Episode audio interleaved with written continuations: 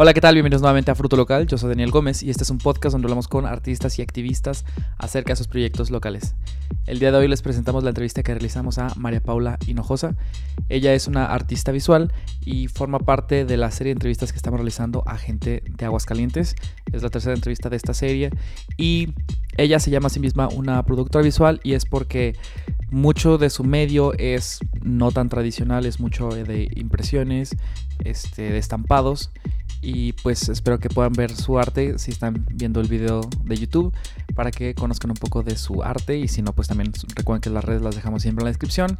Pero es una persona que tiene muy clara su ideología tanto del arte como su ideología política y de hecho empezamos bastante de golpe en la entrevista hablando acerca de su perspectiva de si el arte necesita tener ideología política social Así que esa es la cuestión que estamos discutiendo en cuanto empieza la entrevista, para que no estén tan destanteados.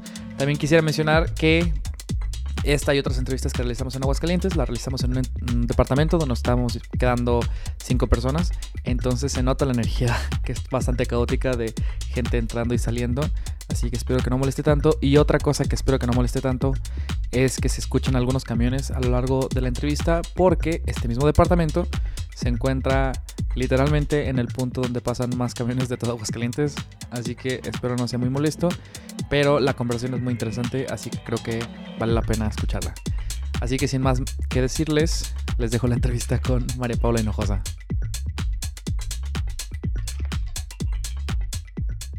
Uno no, uno no milita a través de la producción artística, o sea, en realidad yo por ejemplo tengo una postura donde el lenguaje no incide tan directamente en el mundo. Entonces tú puedes tener una producción artística sumamente personal eh, y al mismo tiempo desplegar otro tipo de acciones que de alguna forma expresen tu postura ideológica respecto a muchas cosas, ¿no?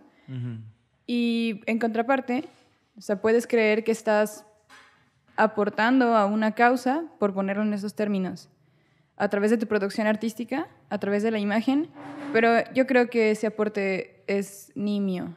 O sea, estas son palabras mayores, pero realmente es lo que creo. Y lo digo libremente porque yo soy productora visual y la neta, yo no, que, o sea, no creo que sea tanta su incidencia política. De hecho, tengo muchos ejemplos al No, no, no. De hecho, oye, se me hace súper interesante cómo lo mencionas porque creo que Incluso me imagino que debe ser controversial esa opinión entre los artistas, ¿no? Sí, o sea, creo que esto que estoy diciendo es una postura muy poco romántica respecto al arte y a la propia producción, pero esto que digo no, no me inhibe de ninguna forma para seguir produciendo, al contrario, yo hago lo que hago y yo creo saber más o menos el impacto real de lo que hago o su significación real sin tener que inventarme cosas.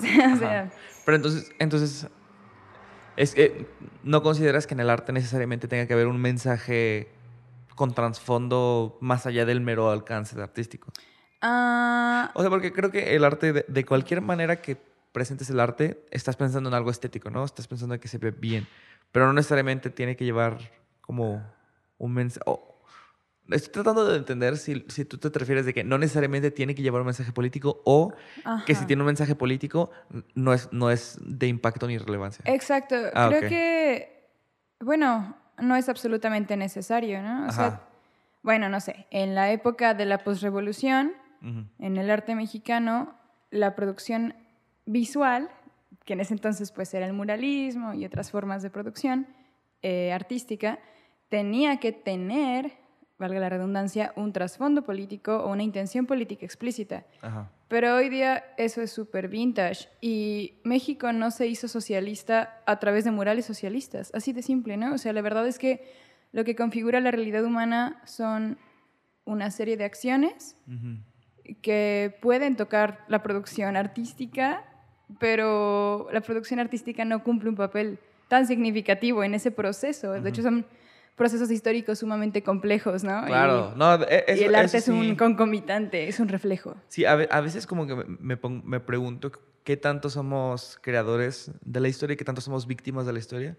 Porque como mencionas, ¿no? Todo este movimiento después de la revolución en México con este, artistas muralistas, muralistas sobre todo, con mensajes políticos, pero es más, bueno, ahora que lo mencionas y, y lo analizo, como que también tiene mucho que ver con que ellos están siendo víctimas, no víctimas pues, pero en ellos está cayendo el impacto político de ese momento. Y por eso crean ese tipo de arte, más que el arte que ellos crearon hicieron que México se volviera un país socialista. O sea, la, la, constitución de 1917 ya estaba cuando Diego Rivera estaba hablando de socialismo y educación, ¿no? Ajá. Sí, o sea, creo que, pues no sé, tal vez puedes generar matices, ¿no? Como, o sea, creo que sí se, se puede de alguna forma tomar las riendas de la historia o tomar las riendas de un proceso histórico, eh, por ejemplo, referido a, a, una situación social específica, ¿no? A una sociedad en específico, por ejemplo, a nuestra sociedad mexicana, ¿no? Luego decimos, o por ejemplo, la situación local en Aguascalientes, ¿no? Nosotros podemos tomar conciencia de eso, eh, colectivizarnos, organizarnos y desplegar procesos, ¿no? Pero creo que debe ser una serie de acciones los que acompañan esos procesos, ¿no? Eh, mm, y, el arte solo es como ah, una de esas muchas acciones o algo concomitante o acompañante. Sí. Eh, y también creo que hay ejemplos donde el activismo o las intenciones políticas y el arte o la producción artística, la práctica del arte, se intersectan de formas mucho más interesantes. Eh, ¿A qué me refiero? Em, lo que hacía Toledo, donde, bueno, o sea, participó o influyó en la fundación de una serie de talleres, donde en estos talleres hay producción, digamos, artístico-artesanal, porque también las diferencias entre la artesanía y el arte son cada vez más difusas y, creo que es una tendencia bastante sensata esa, ¿no? Entonces, en estos talleres se producía y los beneficiados son los artesanos. Eh, la producción es significativa porque es una producción artesanal hay beneficio económico para las personas implicadas y eso es un impacto mucho más integral, mucho más holístico que un estudiante de artes que hace un tríptico con imágenes sobre una situación social política y realmente piensa que está aportando de alguna forma a la situación. Yo creo que eso último es iluso y lo primero es real. es que, fíjate, me recuerda en la entrevista que hicimos con él, dijo algo que como que no, no, no escucho normalmente que los artistas digan, dijo, es que el arte no va a salvar al mundo. Uh, eso es hermoso. Y, y se me hizo muy cabrón porque coincido con él, pero siento que la mayoría de los artistas tienen esta perspectiva de que el arte es lo que mueve el mundo, ¿sabes? El arte es lo que... Y, y como que... Yo creo que... Bueno, no sé, supongo que varía de persona en persona, pero creo que sí es un... Sí es un análisis muy... como súper ¿sabes? Como desde una perspectiva muy limitada de, lo que ellos producen. Claro. Porque a, final de cuentas, no sé, creo que sería más fácil explicar la historia del hombre a través de guerra que a través de arte. Uy, guerra y dinero. Sí, exacto. Economía. Sí, sí. La economía. Eh, la, el desarrollo tecnológico lo es absolutamente todo. El, bueno, desde ciertas posturas, ¿no? Sí, sí, eh, el desarrollo a nivel material es lo que configura nuestro espíritu como humanidad. O sea, simplemente los avances tecnológicos que se dieron para la llegada de la fotografía. O sea, cómo llega el aparato fotográfico y eso revoluciona infinidad de ámbitos, entre ellos el artístico. De hecho, eso es uno de los pies del arte moderno. La pintura se emancipa gracias a que la tecnología fotográfica ya cumple la función de un figurativismo perfecto, ¿no? O sea, la representación sí, como cambia completamente cuál es el objetivo, ¿no? Y aquí, sí, sí, exactamente. Las intenciones pueden ser distintas porque ya ha habido un avance a nivel material, tecnológico, que te permite esa revolución cultural o espiritual. Bueno, espiritual, cultura espiritual. Se me hace muy cañón el hecho de que, o sea, tú empiezas toda esta conversación diciendo de que em, el arte no, no, necesariamente tiene un impacto político, bla, bla, Y luego me justificas políticamente como toda la... Más bien, me expresas como un buen de ideas políticas como súper complejas y súper bien pensadas que claramente tienen que también tener impacto en tu obra, ¿no? O sea, no creo que puedas crear obras sin, sin tocar esta parte de tu cerebro que es como la del análisis político, social, histórico. Claro, de hecho, todo lo que te estoy diciendo, de alguna forma te lo expreso para poder decir ahora o para poder fundamentar por qué mi producción no tiene ninguna intención política. O sea, por qué mi producción es tan autobiográfica y afectiva bajo el tema de lo amoroso sobre todo, ¿no? O sea, ¿por qué no me ha preocupado otro tipo de temáticas? Sí, sí. Este, pues es en parte por esto que te digo, ¿no? Ahora, claro que si nos vamos a la idea de que todo es político, pues por supuesto que hablar del amor eh, es ah. político en tanto que se explica... Sí, dinámicas de poder. Socioculturalmente, a nivel de la estructura, se explica a partir de eso y por tanto refleja una realidad cultural. La imagen o la producción artística, la producción visual, refleja la cultura, pero solo en ese ámbito creo que podría llamarse político. Lo que sí, pero, por ejemplo, ¿en qué orden fue? Primero desarrollaste esta idea, después decidiste solo voy a hacer arte que sea como emotivo personal o al revés, de que como solo creabas este, este arte que era muy personal, muy íntimo, dijiste, porque empezaste a cuestionar por qué no creabas arte como más social, entre oh, comillas. Es que es un lío ese, ese asunto porque yo soy comunista, entonces, eh, bueno, decir eso es como como no decir nada, ¿no? Realmente no, no te explica nada de lo que yo soy. Pero bueno, yo antes como que sí coqueteaba más con, con ciertas formas, no sé, o ideologías como el marxismo o el socialismo, el anarquismo.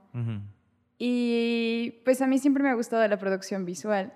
Entonces yo, en un punto de mi vida, años atrás, de alguna forma sentía la necesidad de intersectar o de ah, hacer congruentes esas dos cosas en mi vida, ¿no? o sea, mis tendencias políticas, mis tendencias ideológicas y mi producción visual. Pero pues a lo largo de esos años conocí, tuve una serie de, de experiencias eh, a nivel colectivo, de organización colectiva, conocí a unas cuantas personas en mi vida y, y algunas de esas personas, eh, una en particular, me ayudó a comprender eso, que en realidad lo que yo hacía en el ámbito del arte no era relevante si lograba expresar o no esas tendencias, porque es mucho más relevante otro tipo de acciones que tú puedes hacer. Por ejemplo, creo, ah, por lo menos actualmente, las prácticas de autotrabajo me parecen absolutamente fundamentales. O sea, uno tiene que desarrollar sus habilidades para saber producir cosas de utilidad, o sea, que se inserten en una comunidad en específico, en la comunidad donde vas a producir, por ejemplo, la ciudad de Aguascalientes, ¿no? Ah, sí. Este, eh, eh, y de alguna forma encaminar toda esa serie de saberes y acciones al autotrabajo para ser dueños del propio trabajo, dueños de, de nuestro tiempo, de nuestra energía, del valor de lo que hacemos.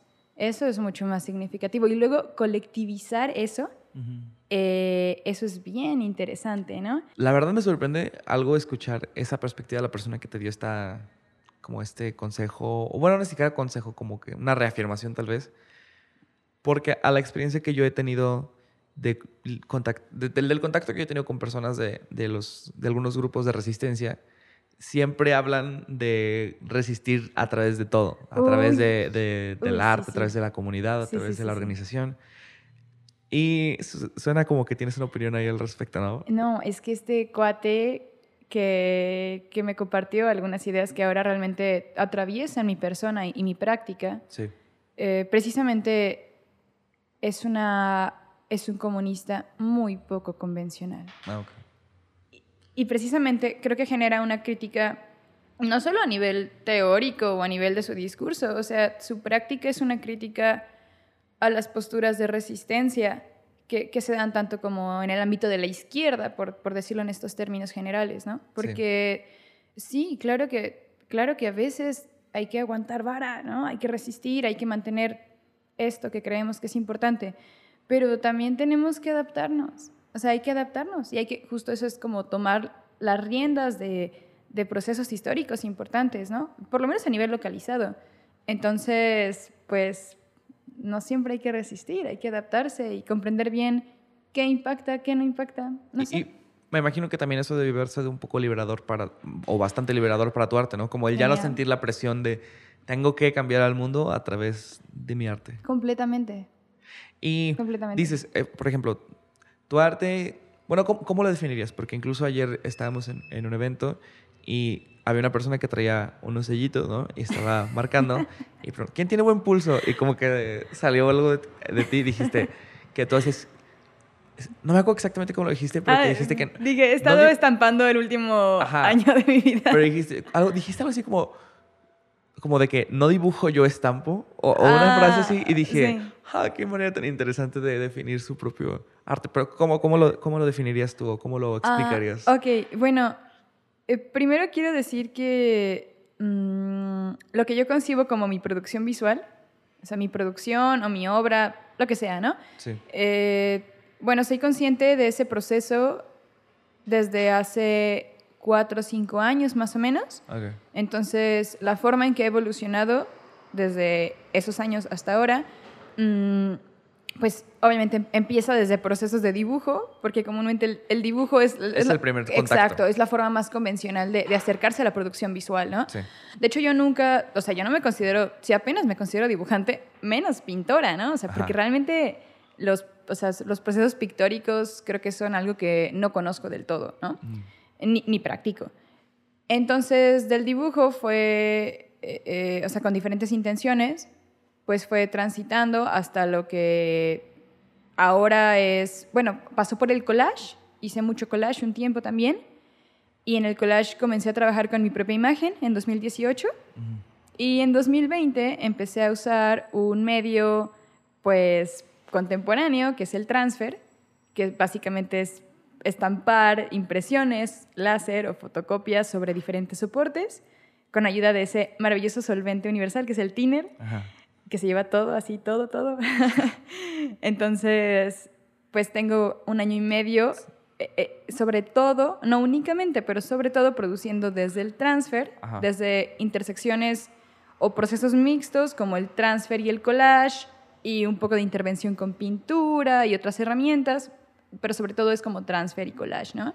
A mí, a mí lo que me llamó mucho la atención cuando empecé a ver como algo de tu producción fue precisamente e, ese aspecto que no está nada atado a lo tradicional. Como que lo tradicional sería el dibujo o la pintura, que son como los que ya conocemos más establecidos. Claro. Y sin embargo, tú agarras como cosas que dice, como el collage se me, se me hace muy interesante porque es literalmente agarrar cosas que no son nada conjunto y crear algo ahí y, a través de una interpretación visual.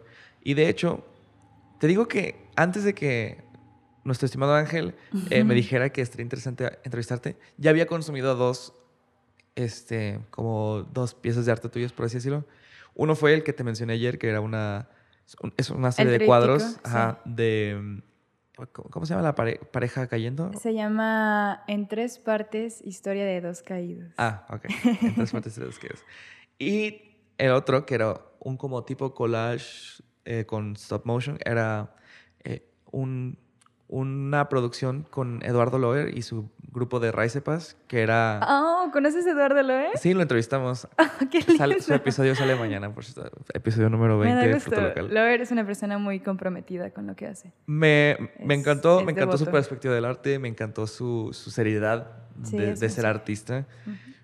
Eh, pero también en esta producción de, de la obra de teatro, que tiene proyección visual, ¿no? De sombras, está complementada con una producción tuya de como entre collage y stop motion. Sí, sí, esas cosas es. Y se, y se me hizo súper llamativo por, por lo mismo que te digo, como que siento que es como darle una, como, es como, siento que es como pellizcar a, a la persona que está viendo el video porque es como que no te esperabas esto, ¿sabes? Estabas viendo una proyección de teatro ah, y ahí, te, va, ahí te va el cambio, ¿no? Ahí te va el cambio y, tienes ahora una historia visual este, que, como decías, ¿no? También tiene intervenciones de que era... Eh, uno que me encantó era como una foto en blanco y negro de un pasillo y después como con estambre empiezas a hacer como caminos a través de las paredes, a través del... sí. Eh, eh, por ejemplo, ese proyecto, ¿cómo llegó a ser? ¿A ti qué te dijeron que querían como para que tú terminaras involucrándote así? Bueno, eh, así en orden o desde lo que considero más importante es que primero existía el vínculo con ellos. Ah, o sea, yo... ¿De amistad o profesional? No, de amistad. Ah, eh, yo soy amiga de un joven que se llama Eduardo, Eduardo Índigo. Entonces, Índigo trabaja eh, cercanamente con Loer, pues, los dos son egresados de la licenciatura en teatro. y, y, en ese momento estaba, no sé si aún están, en Fenómeno Teatro.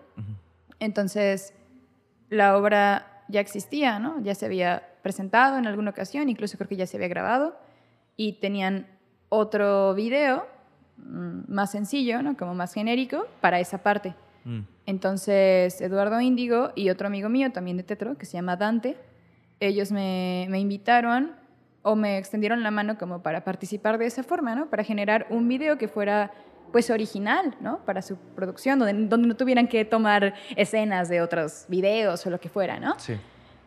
Y a mí me pareció una excusa muy linda para incursionar en el stop motion, porque, pues, o sea, todos hemos hecho stop motion alguna vez, los GIFs, ¿no? Simplemente, pero nunca había hecho algo, no es, no es tan largo el video, pero yo nunca había hecho algo de, de no sé, más identidad artística, ¿no? Exacto, ¿no?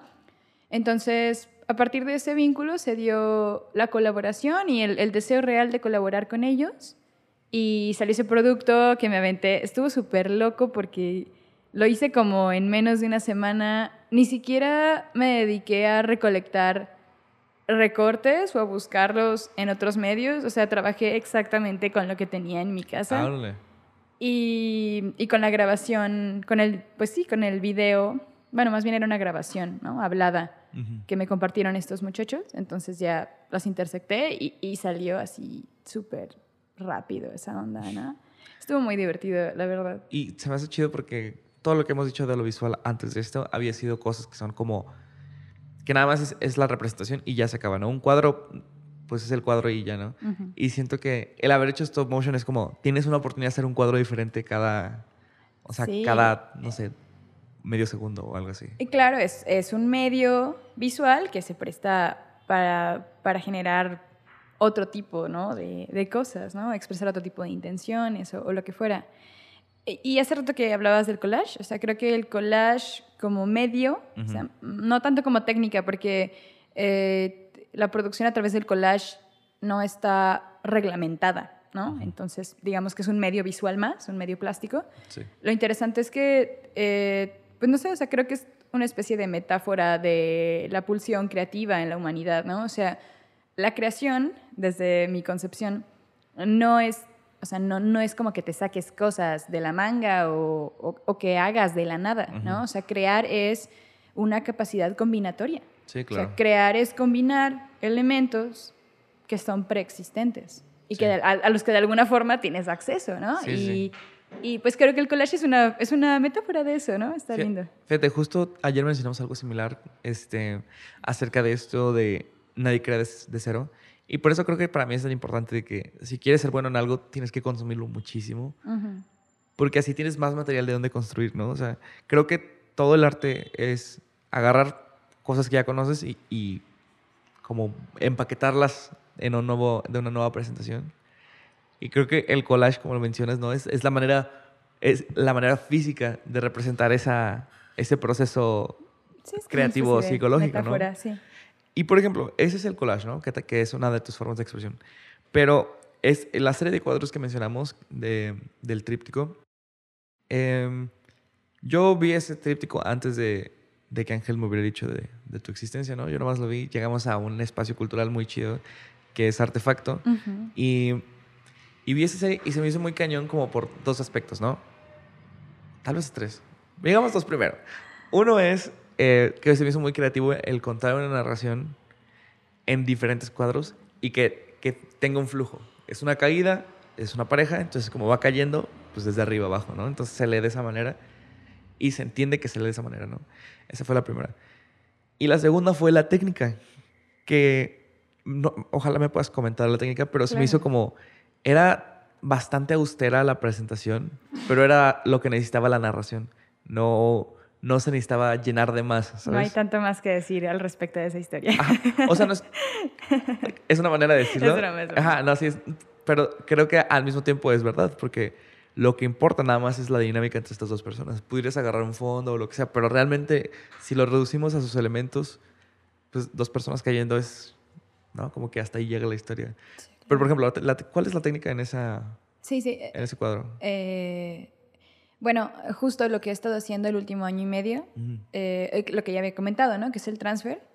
O sea, bueno, ya expliqué hace ratito, ¿no? Que era estampar, impresiones, láser, etc.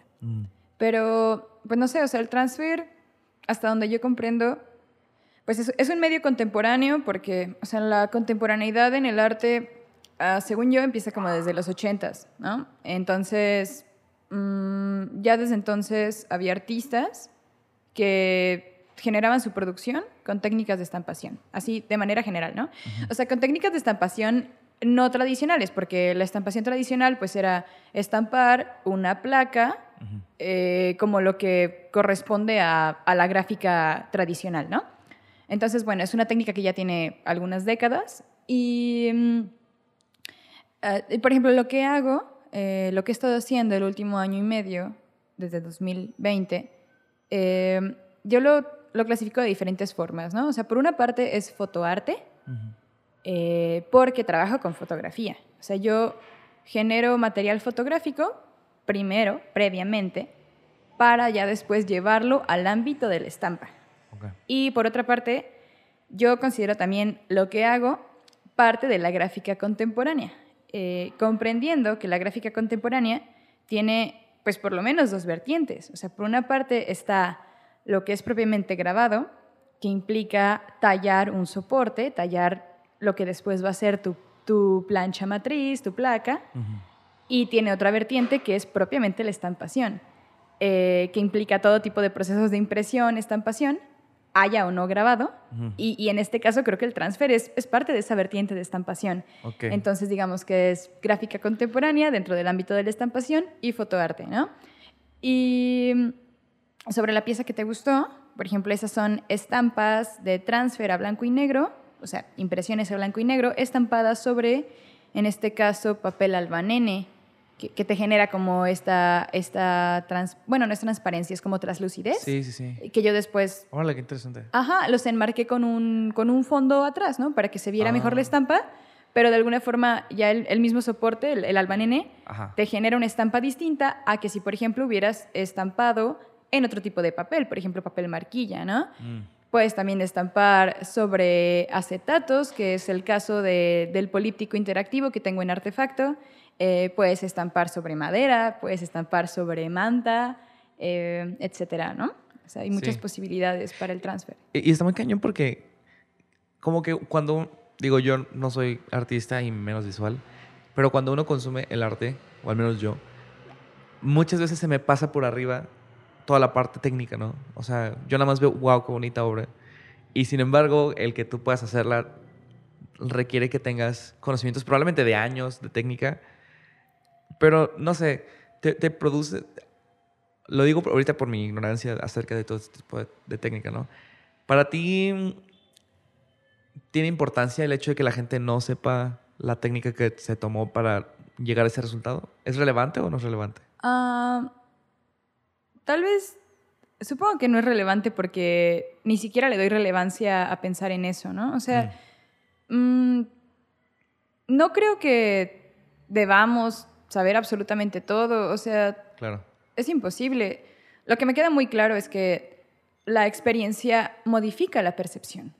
O sea, claro que el momento, o sea, percibir es eh, recibir a través de la sensación estímulos del ambiente, del mundo, pero la percepción implica siempre un proceso en automático de organización de los estímulos. Mm, y esa organización es cognición. Entonces, obviamente, tener ciertas experiencias, saberes, conocimientos, categorías previas condiciona la forma en que, en, que, recibes el mundo, ¿no? Entonces, pues me parece completamente natural y comprensible que todos tengamos un acercamiento distinto, en este caso a la imagen, a una obra en cuestión, lo que fuera. Sí. Porque partimos de experiencias distintas, ¿no?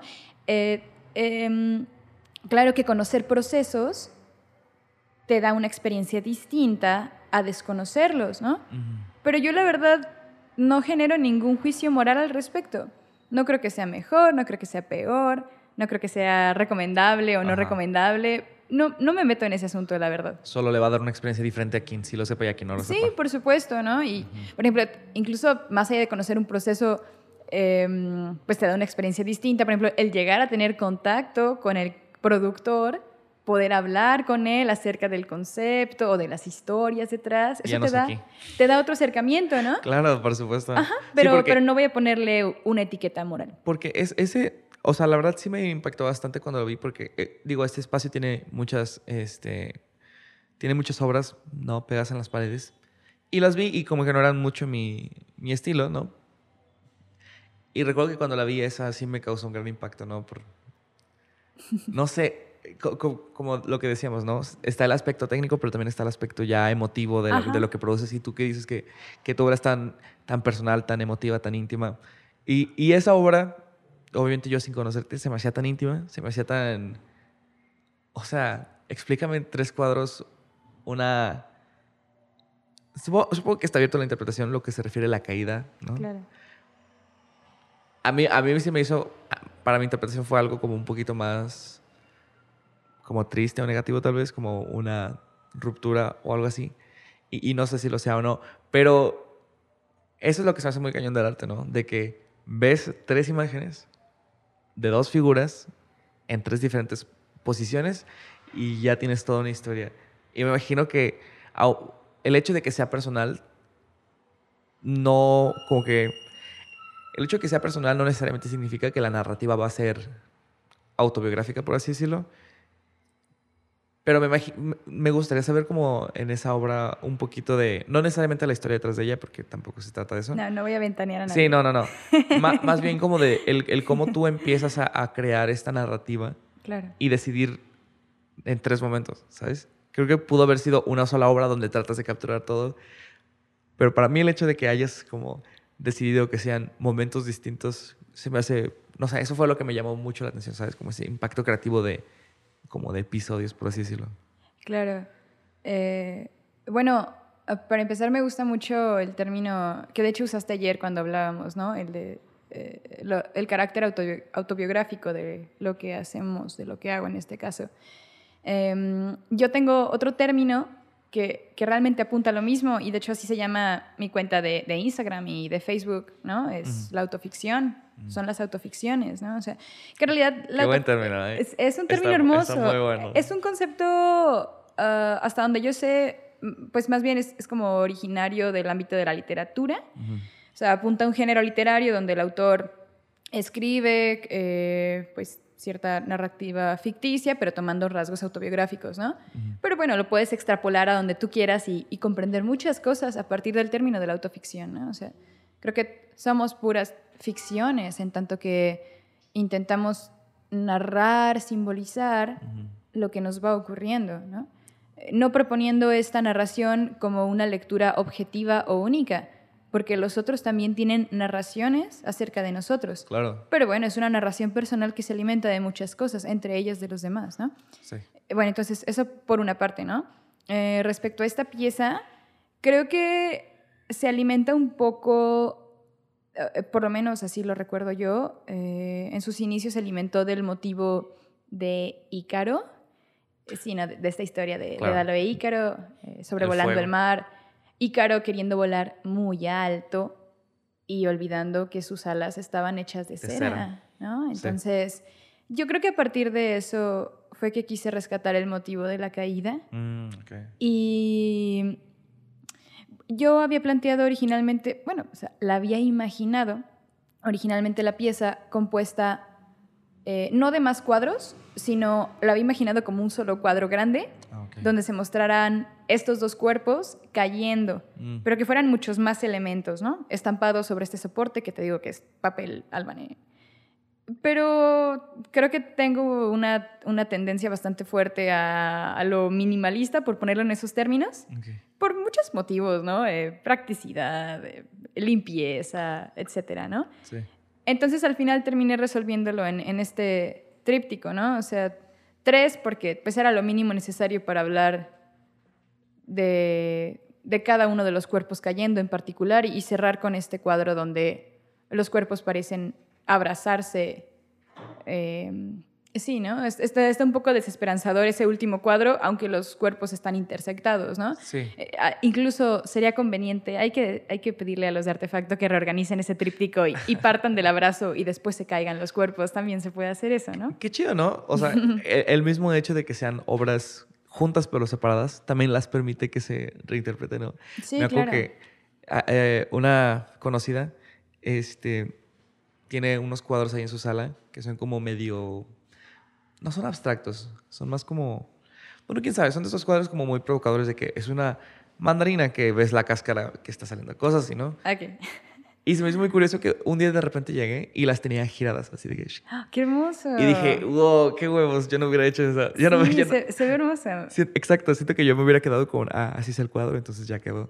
Y qué, qué chido por pensar que también incluso tu obra puede ser reimaginada. Y, y fíjate que se me hizo, quería, quería preguntarte porque me fijé que ahí venía una nota que decía, eh, el del medio está apartado.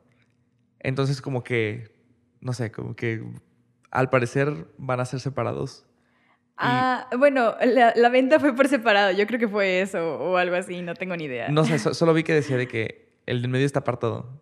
Y dije, ¿pero pueden, ¿pueden vivir solos estos cuadros? es mejor vivir solos. ¿Sí crees?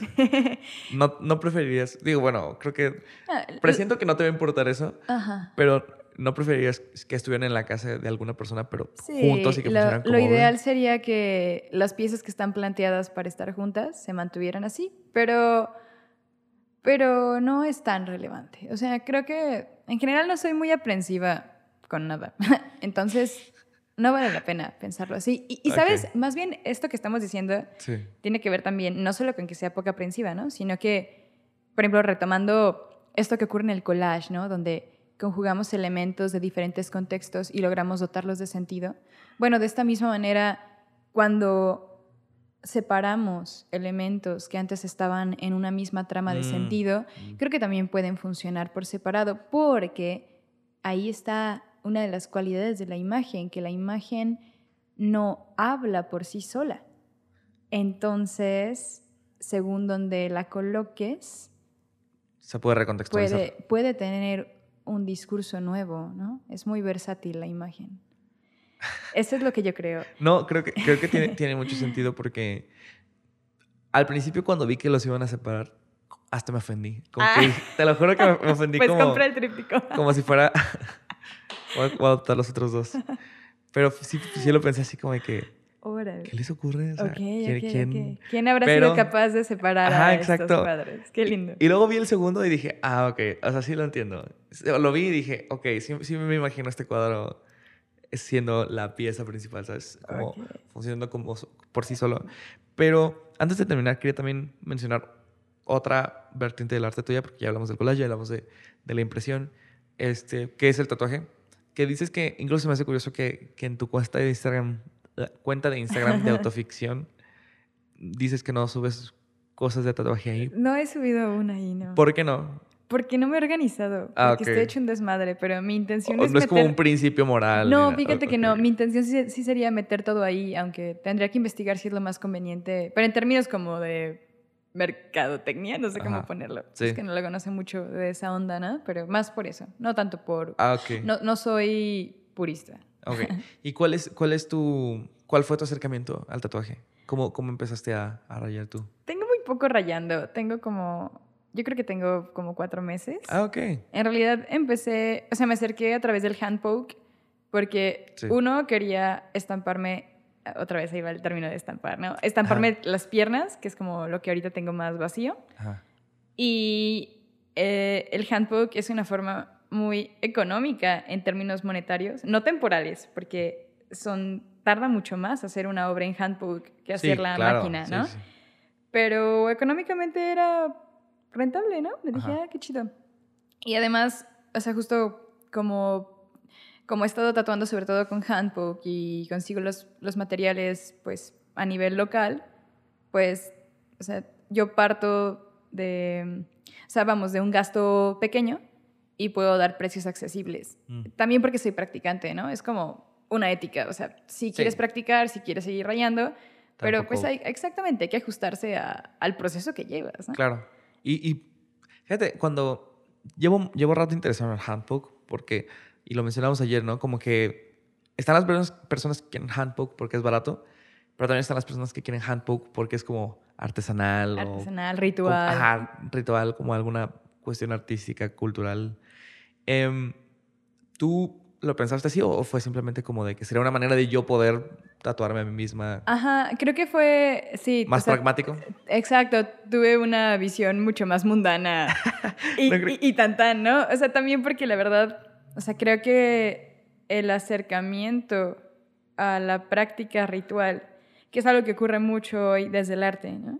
O sea, pues eh, eh, es un acercamiento sumamente interesante. Creo que es parcial porque nuestro pensamiento moderno no da para prácticas rituales. O sea, creo que ya eso está desterrado del pensamiento, pero hemos generado nuestros propios acercamientos, ¿no? Desde estos nuevos constructos modernos, etc.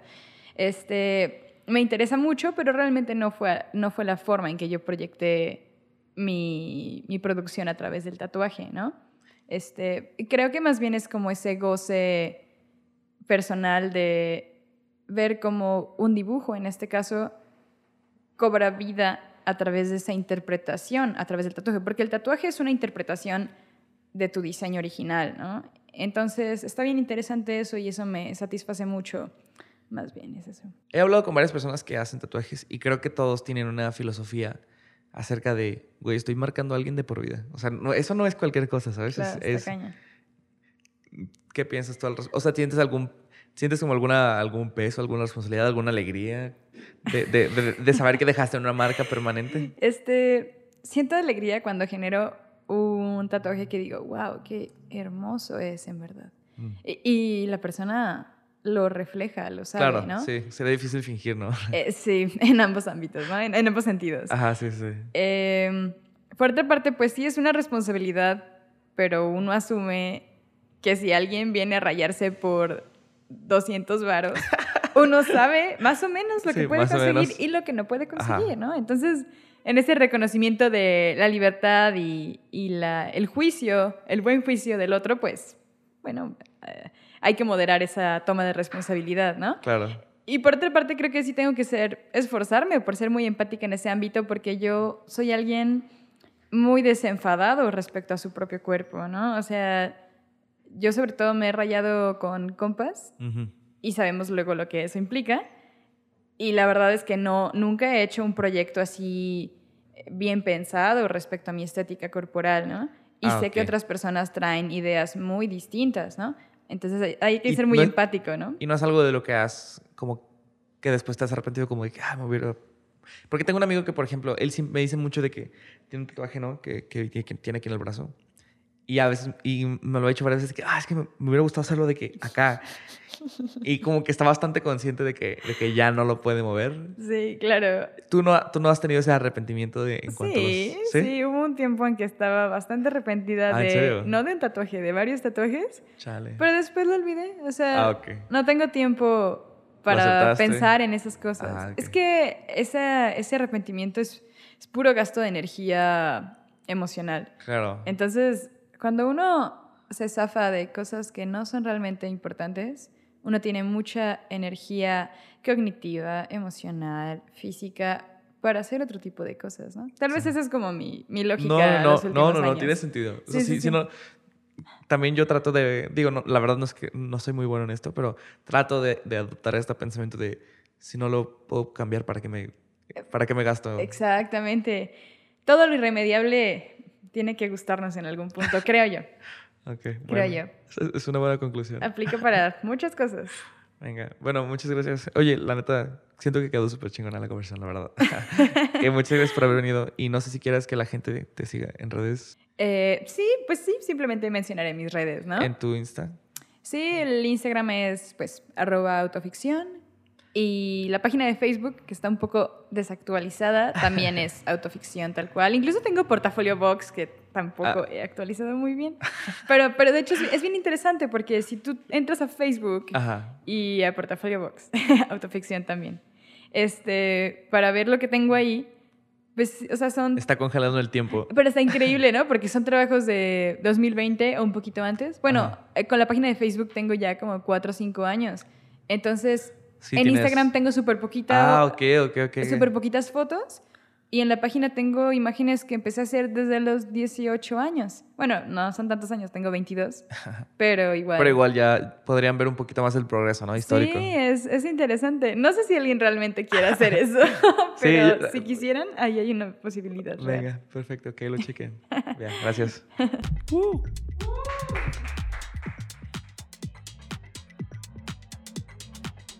Muchas gracias por haber escuchado este episodio de Fruto Local. Espero que les haya parecido de interés. Y como se han dado cuenta, María Paula es una persona que tiene muy clara su ideología, muy clara cómo lo expresa, una persona súper articulada y que a mí se me hizo una plática muy reveladora donde aprendí bastante. Y que también se me hizo interesante pues esta dinámica ¿no? de separar el arte y lo, lo político, lo social. Eh, que normalmente mucha gente lo tiene muy mezclado, lo cual es válido, pues, pero se me hizo muy interesante su perspectiva de por qué ella no lo considera así. Les recuerdo que sus redes son Autoficción en Instagram y Facebook, así que ahí pueden checar un poquito más de su arte. Eh, obviamente, como ella misma lo mencionó, en Instagram no hay tantas cosas porque es un poco más reciente, pero en Facebook también encuentran unas cosas de unos años para atrás. También quiero anunciar que vamos a tener una pequeña pausa en cuanto a las entrevistas de Aguascalientes. Todavía nos quedan tres o cuatro entrevistas. Pero necesitamos esta pausa debido a que tenemos entrevistas desde antes que fuéramos a Aguascalientes, las cuales no queremos que se queden ahí tantos, tantas semanas. Entonces, la próxima semana regresamos a una de esas entrevistas donde hablaremos con una persona de la escena local de Guadalajara, Ciudad de México, creo que más Ciudad de México recientemente, pero es una plática también muy interesante, así que la próxima semana habrá un pequeño cambio de ritmo, pero igual una plática bastante interesante, si lo puedo decir yo. Así que espero que escuchen la próxima semana. Por lo pronto, yo soy Daniel Gómez, el ingeniero de Audisco Quechua, la música es por Alex Sanfelice y nos vemos la próxima semana. Adiós.